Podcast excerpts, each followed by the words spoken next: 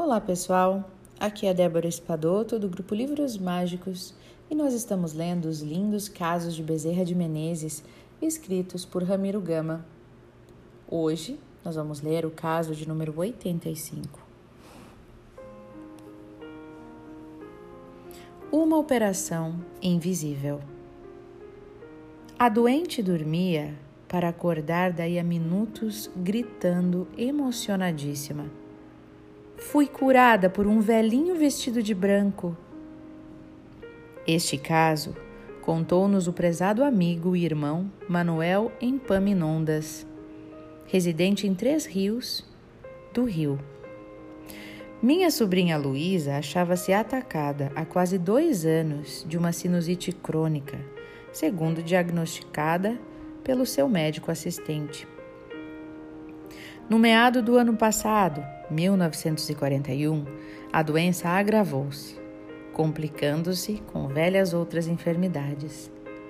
Seu médico, depois de lançar mão de todos os recursos de sua ciência, desenganou-a, tanto mais que a operação que lhe poderia salvar era contraindicada, dada a sua fraqueza orgânica, que progredia diariamente.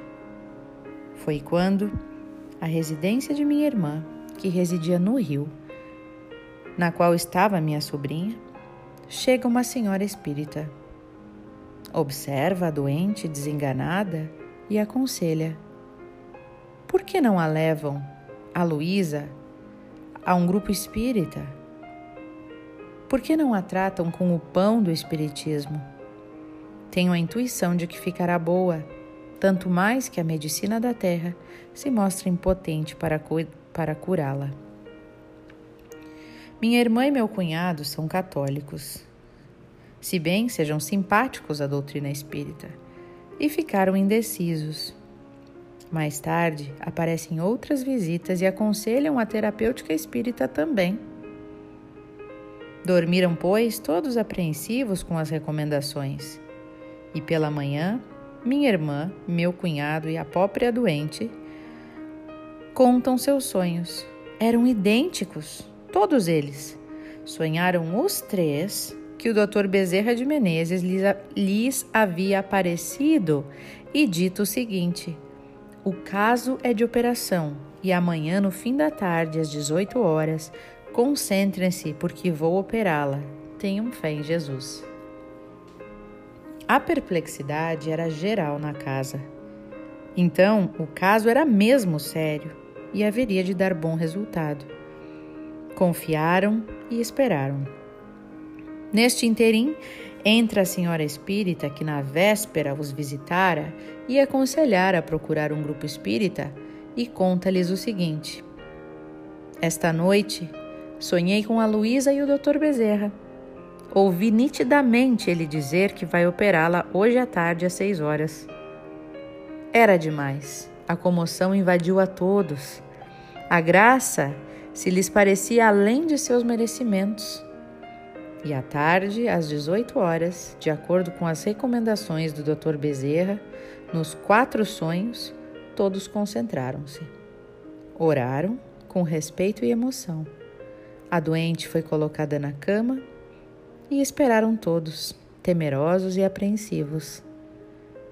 Daí em diante, a enferma dormia para acordar minutos depois, gritando emocionadíssima. Fui operada por um velhinho de branco que aqui esteve. Me fez dormir e depois senti que me operava, que abria a minha testa e limpava. Ele despediu-se, me abraçando, e ouvi que ele dizia: Vão lhe aparecer na testa algumas feridinhas, mas não se incomode. Depressa desaparecerão. E depois você ficará completamente curada. Dê graças a Deus, eleve seu coração para Jesus, o divino médico do corpo e da alma, que por intercessão de Maria Santíssima permitiu a operação. E foi assim que ele se foi. Isto contou Luísa. Isto se deu concluiu nosso caro amigo Nanda, há 17 anos, e minha sobrinha Luísa, que se acha hoje completamente curada. Tudo se realizou com o Dr. Bezerra, como ele havia dito. Pequenas feridas lhe apareceram à testa e depois desapareceram, como que por encanto.